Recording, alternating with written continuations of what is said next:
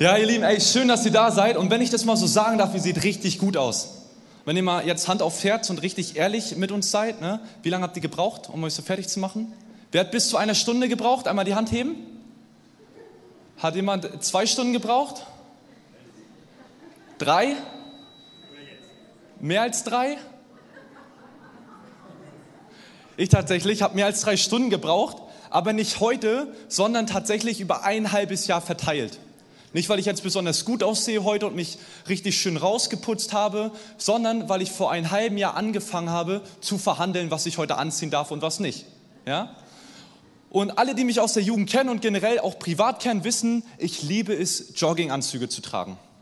Und ich hasse es wirklich, Hemden und normale Anzüge zu tragen. Das kann ich halt überhaupt nicht ab.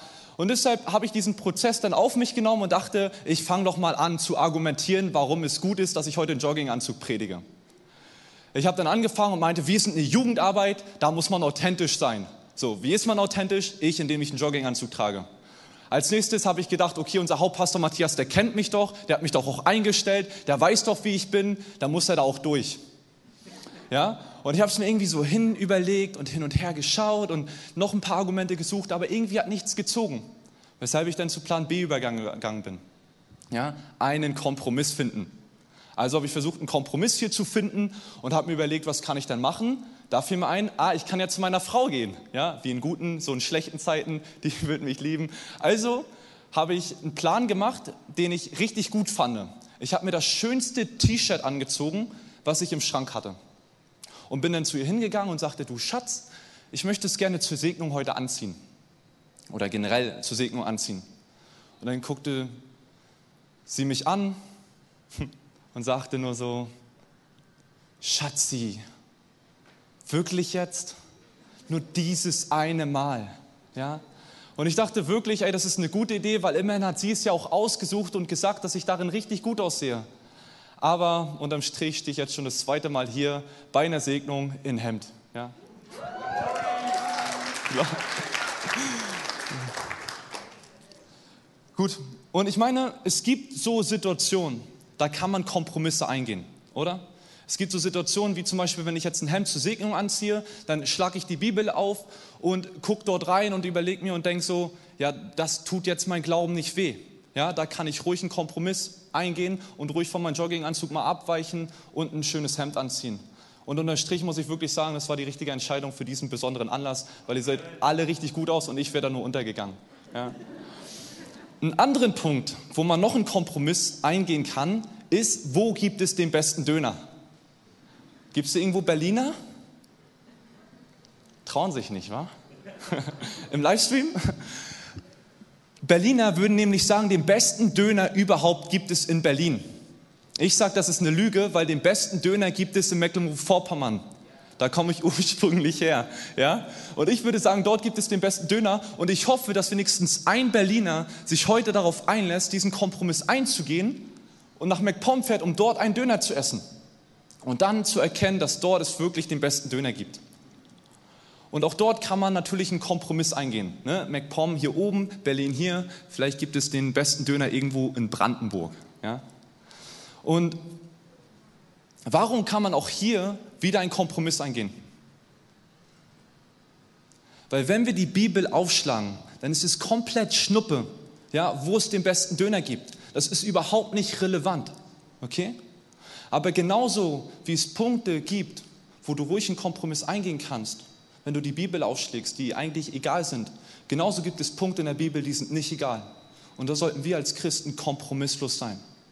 Und deshalb auch mein erster Punkt, kompromisslos. Oder besser gesagt, das Thema meiner Predigt heute, kompromisslos. Denn zu dem ersten Punkt kommen wir gleich nochmal. Ja? Und dafür habe ich euch eine Geschichte aus dem Alten Testament mitgebracht und die finden wir in Daniel 3. Ja, Daniel 3 im Alten Testament und dort finden wir die Geschichte von drei Männern. Und diese drei Männer wurden aus ihrer Heimat ähm, Jerusalem verschleppt und nach Babylon gebracht. Ja, von Jerusalem nach Babylon. Und das Interessante ist dabei, dass diese beiden Städte eine besondere Bedeutung haben. Ja, zwar Jerusalem wird als die Stadt Gottes bezeichnet. Von dort kommen diese Männer. Und auf einmal sind sie in Babylon und Babylon wird sogar in Offenbarung im letzten Buch der Bibel als Städte des Anti, der antichristlichen Mächte, als gottlose Stadt und als Ort der Hurerei bezeichnet. Das heißt, das ist ein kompletter Gegensatz. Und in, diesen, in dieser Welt leben sie auf einmal. Ja, auf einmal prallen zwei Welten aufeinander, der komplette Gegensatz. Das muss ein kompletter Kulturschock für sie gewesen sein, oder? Und das Ding ist, nicht nur damals, sondern auch heute haben wir es häufig so, dass diese zwei Welten aufeinander prallen. Zum Beispiel, wer von euch kennt das Thema aus der Kirche, kein Sex vor der Ehe? Ja? Weil wir glauben als Gemeinde darin, dass Sexualität etwas Wertvolles ist und nichts ist, was man einfach so hingeben sollte. Und deshalb haben wir den Wert kein Sex vor der Ehe. Und wenn wir jetzt rausgucken, dann sehen wir, dass die Welt etwas anderes vorgibt, dass die Gesellschaft etwas anderes vorgibt, weil die Gesellschaft ist voll mit Dating-Apps. Überall werden irgendwie Dating-Apps vorgeschlagen, sogar am Handy, ne, alle elf Sekunden ähm, kann was passieren. Und Genau, und es werden so viele Dating-Apps vorgeschlagen, dass ich glaube, wie niemals zuvor du so schnell wechselnde Sexpartner finden könntest wie heute. Und wir Christen stehen in diesen zwei Welten, in diesen Unterschiedlichkeiten, in diesem Gegensatz, stehen wir als Christen mit drin. Weil die Kirche sagt dir, warte, und die Gesellschaft sagt dir, sammle Erfahrung.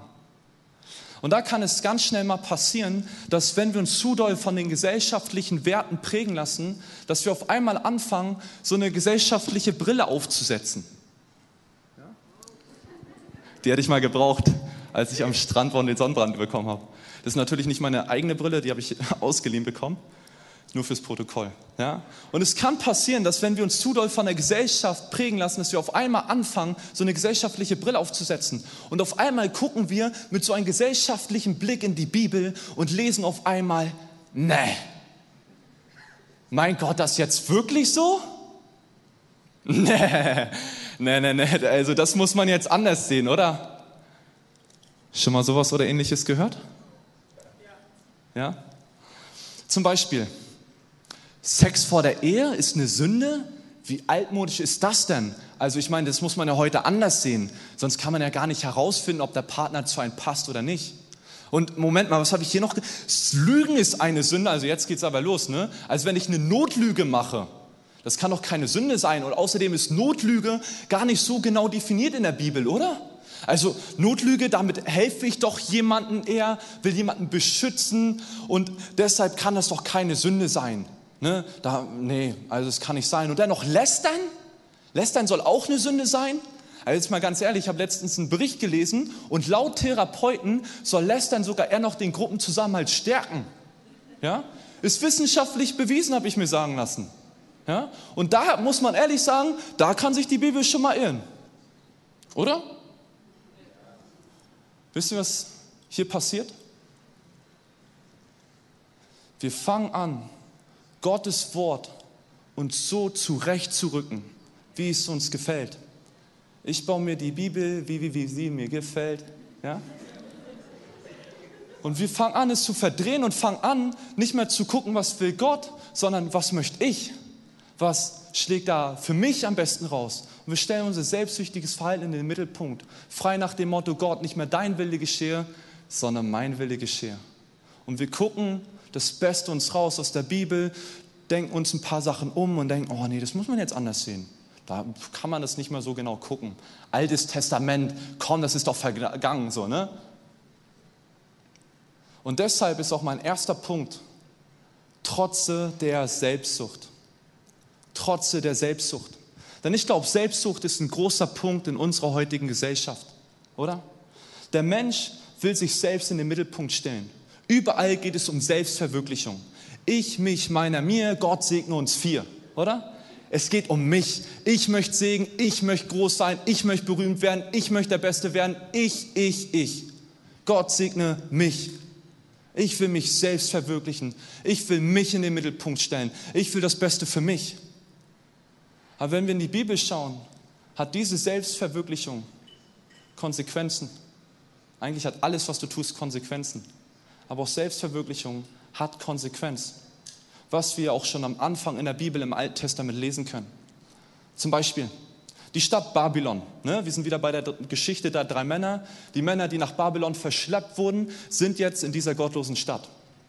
Und Babylon kennt man auch unter dem Namen Babel. Schon mal Babel gehört? Was ist in Babel passiert? Die Menschen wollten einen Turm bauen, den größten Turm, der bis zum Himmel reicht, und wollten sich in den Mittelpunkt stellen, zu zeigen, wie mächtig wir sind, wie mächtig und groß wir sind, was für große Macker wir sind und so weiter. Der Mensch wollte sich in den Mittelpunkt stellen. Was passiert? Die Sprachen wurden verwirrt und auf einmal konnten sie nicht weiterbauen. Der Mensch stellt sich selbst in den Mittelpunkt und als Konsequenz dessen ist er verwirrt. Um den Punkt noch mal ein bisschen zu vertiefen, noch ein anderes Beispiel. Und zwar, wo finden wir noch so eine Stelle, wo der Mensch quasi sich selbst in den Mittelpunkt stellt und dadurch ein klares Gebot von Gott verdreht? Jemand eine Idee? Adam und Eva bei den ersten Menschen. Ja? Gott hat gesagt, ihr dürft nicht von dem Baum essen, der gut und böse unterscheiden lässt. Und es war klar, klare Aussage, ihr dürft nicht davon essen. Auf einmal kam die Schlange. Hat Gott das wirklich gesagt? Und ich glaube, im ersten Moment dachten sie auch noch so, ja, hat er. Und dann sagt die Schlange ja was Interessantes. Aber ihr werdet sein wie Gott, wenn ihr davon esst. Merkt ihr, was passiert? Eben war es noch klar. Jetzt kann ich im Mittelpunkt stehen. Ich werde mächtig.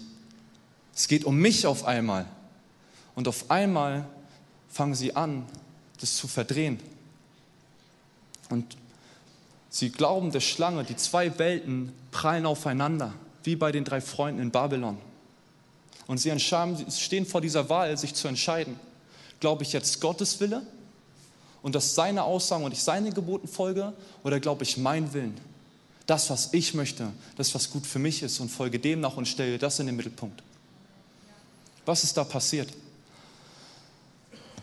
Die beiden entschieden sich, von den verbotenen Baum zu essen. Und auf einmal war nicht mehr so klar, was Gott da gesagt hat. Was interessant ist dabei ist, dass die Schlange auch ein Symbol für den Teufel ist. Und wie kann man den Teufel noch übersetzen? Mit Diabolos, Verwirrer oder Durcheinanderbringer. Und die Menschen wurden verwirrt, weil sie sich selbst in den Mittelpunkt stellten, dachten sie auf einmal, nee, also hat Gott das jetzt wirklich so klar gesagt? Also vielleicht meint er ja den Baum da hinten, so am anderen Ende des Paradieses so, ne, so den anderen Garten Eden da, ne, noch eine Kurve weiter so, aber den Baum, ob er den wirklich meinte. Und der, Adam und Eva ließen sich davon verführen.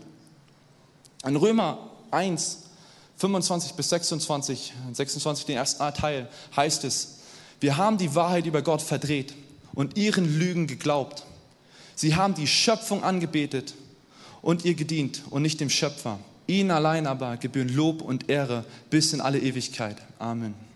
Weil die Menschen Gottes weit mit Füßen traten, gab Gott sie ihren Leidenschaften preis, durch die sie sich selbst entehrten.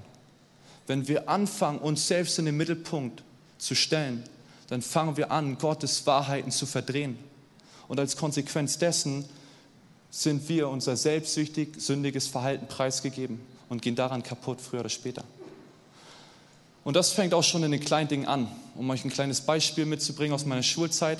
Damals in der Schule bei mir war es üblich, dass wenn wir uns gegrüßt haben, andere Leute würden sagen, hey, schön, dass du da bist, wir haben uns direkt beleidigt.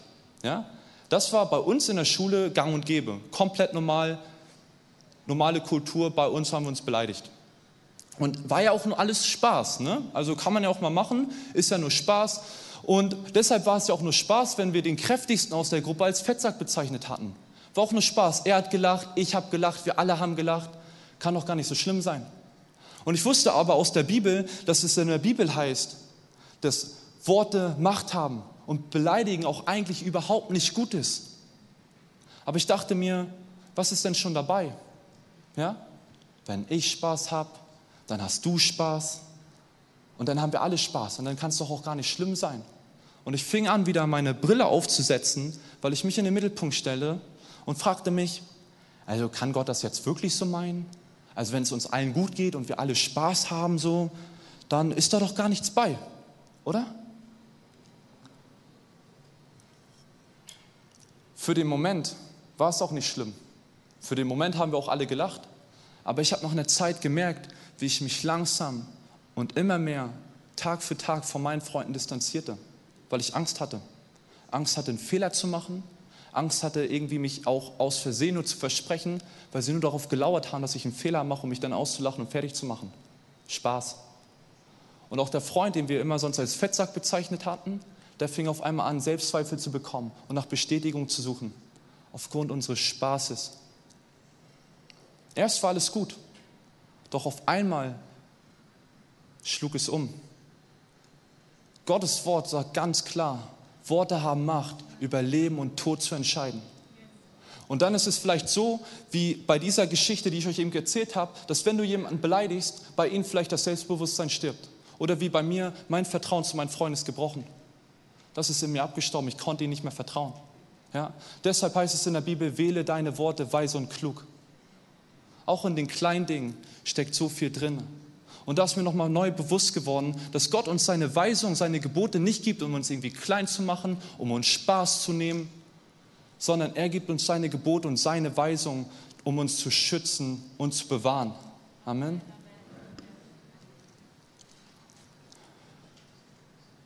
Vielleicht fragst du dich jetzt, wie kann ich jetzt ganz praktisch meine Selbstsucht aus dem Mittelpunkt rücken, mich selbst aus dem Mittelpunkt rücken und anfangen, Gott in den Mittelpunkt zu bringen. Zum Beispiel, indem du das nächste Mal, wenn du beim Bibellesen bist, dann nicht schaust, oh nee, das muss man jetzt anders sehen, sondern wenn du diese Momente hast, wo du Dinge anders siehst und nicht verstehst, dass du Gott dort mit einbeziehst und sagst, ey Gott, nicht mehr mein Wille geschehe, sondern dein Wille geschehe. Zeig du mir, was du mir sagen möchtest. Ja, ich will meine Selbstsucht ablegen und will verstehen, was du mir zeigen möchtest. Ich kann dich einfach nur einladen, lass dich mal darauf ein und versuche es einfach aus und probiere es einfach aus, was Gott dir dort zeigen möchte. Und stell dich zurück und ihn in den Mittelpunkt. Zurück zu der Geschichte der drei Männer aus dem Buch. Daniel, ja, sie lebten kompromisslos, ohne Selbstsucht. Also die drei Männer, muss man ehrlich sagen, hatten kein Problem damit. Sie waren kompromisslose Nachfolger. Und vielleicht sitzt du heute hier und hast auch kein Problem damit, mit Selbstsucht. Dir fällt es einfach easy zu dienen, du bist für andere da, du bist ein guter Mensch und denkst dir so, mit Selbstsucht habe ich wirklich nichts zu tun. Dann kann ich dir nur sagen, dann wird früher oder später aber trotzdem ein anderes Problem auf dich zukommen. Denn die Gesellschaft will nicht nur, dass wir uns in den Mittelpunkt stellen, sondern die Gesellschaft will auch sich selbst in den Mittelpunkt stellen. Die Gesellschaft will, dass wir andere und sie in unserem Mittelpunkt haben im Leben. Wie meine ich das? In der Geschichte von den drei Männern, die nach Babylon verschleppt wurden, war es folgendermaßen. Der König, der hieß damals Nebukadnezar, hatte eine richtig, richtige Idee. Ja? Der wollte so eine riesen Statue bauen und sagte, wenn der Gong kommt, der Instrumente, dann schmeißt ihr euch da alle nieder und betet die an. Und wer es nicht tut, der wird in den Feuerofen geworfen. Gong kam, alle knieten nieder, außer die drei Männer. Was passiert? Sie wurden verpetzt und mussten vom König. Und der König war richtig sauer, aber er sagte, ey, ihr habt noch eine Chance, jetzt werft euch nieder. Und sie sagt, nein, wir werden uns nicht niederwerfen. Also wenn wir jetzt mal ganz objektiv betrachten, dann passiert es in Hamburg eher selten, bis gar nicht, dass jemand sagt, wirf dich von meiner Statue nieder oder ich werde dich, werd dich verbrennen oder so. Ne? Habe ich jetzt noch nicht erlebt. Aber es gibt trotzdem von der Gesellschaft eine gewisse Erwartung, und einen gewissen Druck. Und wenn wir uns diesen nicht beugen, dann hat es als Konsequenz, dass wir Anfeindung, Ablehnung und Ausgrenzung erfahren werden. Und dafür möchte ich dich gerne in meinen zweiten Punkt mit hineinnehmen.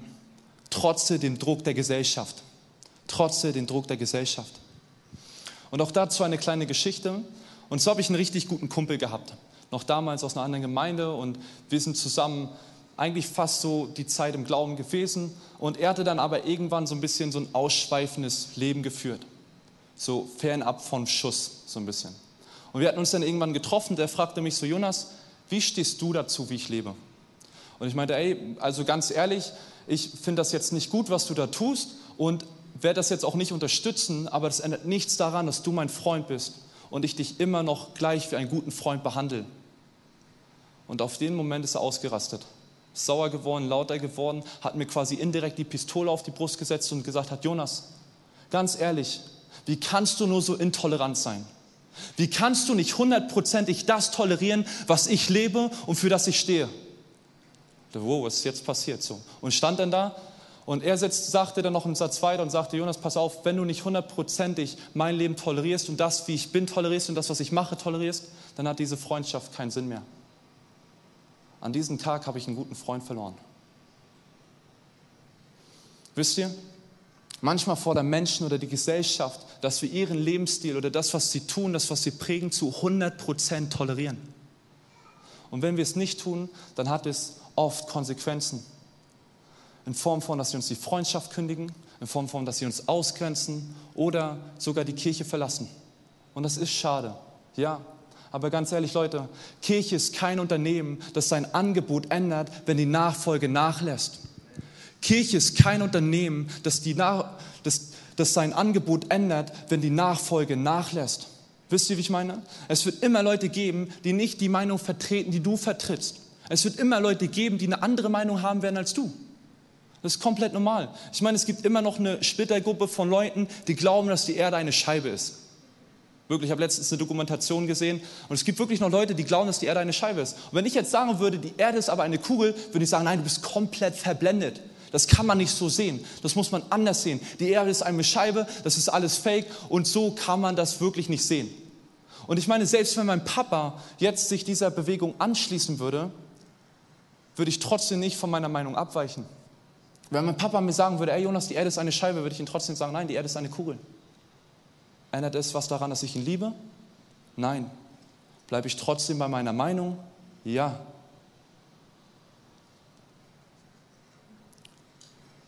Wisst ihr, egal welches Thema, ja, egal, egal was du machst, muss noch nicht mal im christlichen Bereich sein. Es gibt immer Menschen, die dagegen sind.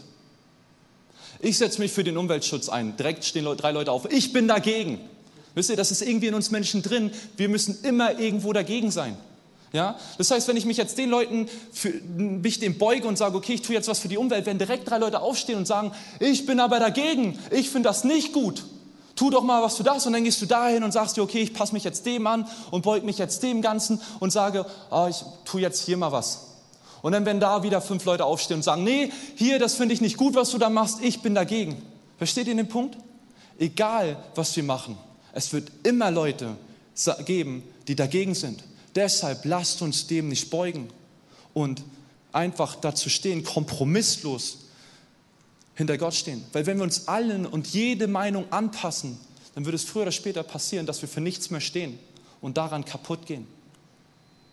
Dazu heißt es in Römer 12, Vers 2, passt euch nicht den Maßstäben dieser Welt an, sondern lasst euch von Gott verändern, damit euer ganzes Denken neu ausgerichtet wird.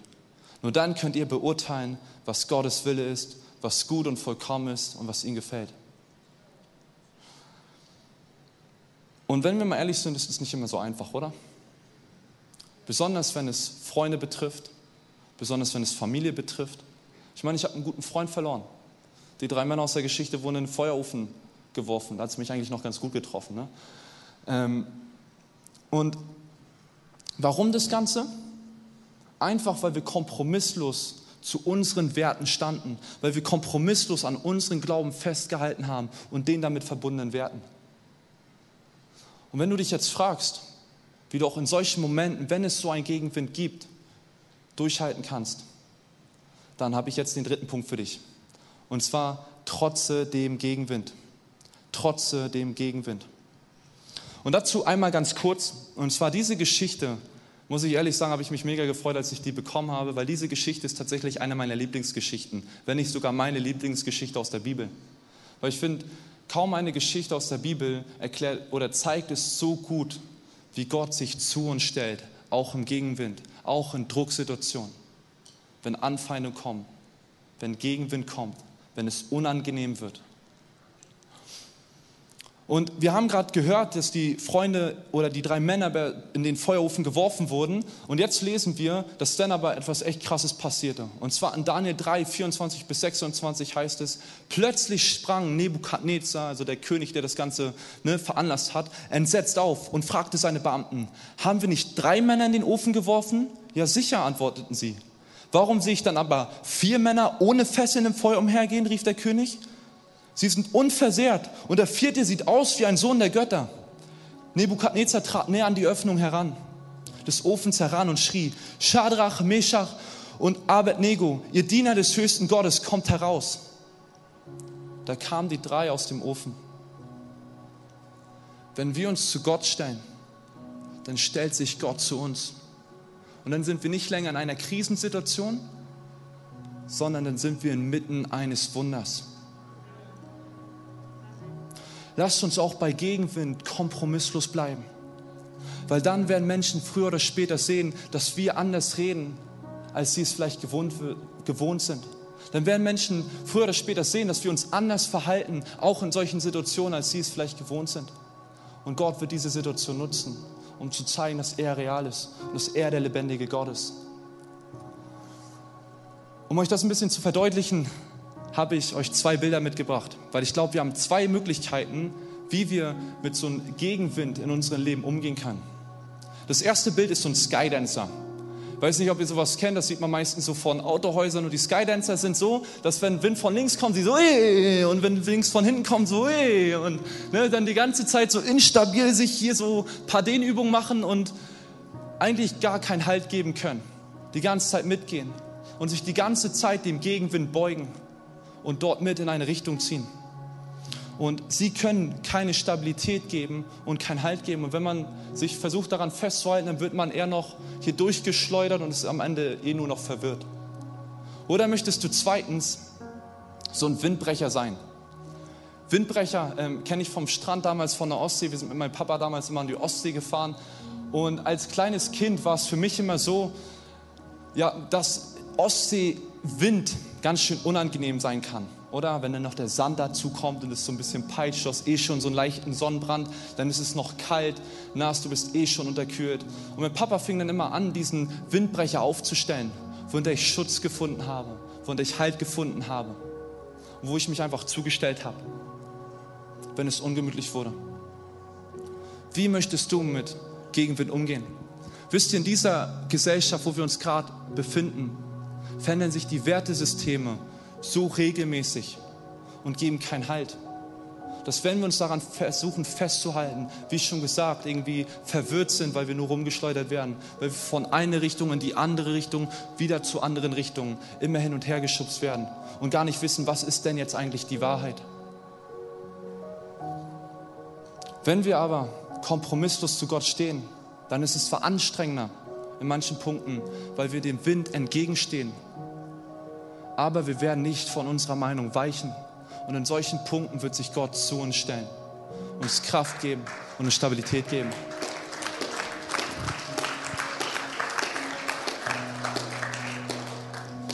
Wisst ihr? Und das Gute ist, dass ein Windbrecher auch Schutz gibt für andere. Wenn Leute auf dich zukommen, Fragen haben, wenn Leute auf dich zukommen und Halt suchen, weil sie nicht mehr wissen, wo ist denn jetzt links und rechts, wo geht es denn jetzt hin, was ist denn jetzt die richtige Richtung, können sie bei dir Schutz und Heil finden, weil unsere Antworten sich nicht jeden Tag ändern. Deshalb, wenn du gerade in einer Situation steckst, wo Gegenwind kommt, dann kann ich dich nur ermutigen, bleib kompromisslos.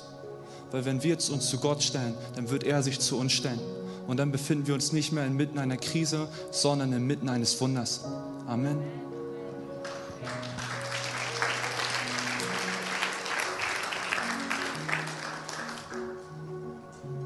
Welchen Punkten gehst du Kompromisse ein? Vielleicht in diesen Punkten, wie ich schon erzählt habe, aufs reinste Selbstsucht, um dich selbst in den Mittelpunkt zu stellen. Vielleicht aufgrund von Druck von anderen. Und ich kann wirklich aus meinem eigenen Leben erzählen, es ist hart und es tut auch weh, besonders wenn es Freunde und Familie betrifft. Ich kann es nur noch mal betonen. Es ist hart. Aber Gott sagt, er wird sich dazu stellen. Er wird uns stärken und uns Kraft geben. Ja wirklich meine Ermutigung. Wir werden jetzt in eine Gebetszeit gehen und ich möchte dich dort einfach einladen, dass du dich nochmal neu auf Gott ausrichtest.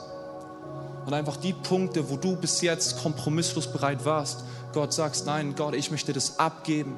Ich möchte kompromisslos für dich vorangehen. Lass uns mal aufstehen. Wir werden jetzt nochmal zwei Lieder singen und dann kommen wir schon zum Hauptteil des Gottesdienstes, die Segnung. Und ich möchte euch einfach nochmal einladen, dass ihr selbst einfach für euch betet, aber ich möchte euch auch ähm, jetzt schon für diesen Teil segnen. Ja? Und euch das einfach nochmal mitgeben, euch unter Gottes Schutz stellen und wirklich nochmal zusprechen, seid kompromisslos. Gott ist da. Jesus, hey, danke, dass du uns als Vorbild es vorgelebt hast, Kompromiss zu leben. Danke, dass du nie abweichst von deiner Meinung und wir uns immer bei dir geborgen fühlen können. Danke, dass wir bei dir festen Halt finden. Und auch wenn wir manchmal uns doch beugen und vielleicht kurz davor sind zu zerbrechen, ey, dann nimmst du uns trotzdem wieder auf. Du vergibst uns und du hältst uns und wir wissen, dass wir bei dir angenommen sind und geliebt sind. Und Papa, wir wollen jetzt wirklich sagen, ey, wir wollen alles, was uns davon abhält, dir kompromisslos nachzufolgen, das wollen wir jetzt wirklich abgeben und sagen nicht mal unser Wille geschehe, sondern dein Wille geschehe. Wie im Himmel, so auf Erden soll es passieren. Das, was du willst, soll in unserem Leben geschehen. Egal wie groß der Gegenwind ist, egal wie groß der Druck ist, egal wer vor uns steht. Wir wollen treu zu dir stehen, zu deinen Werten und dem, was du uns sagen möchtest. Amen.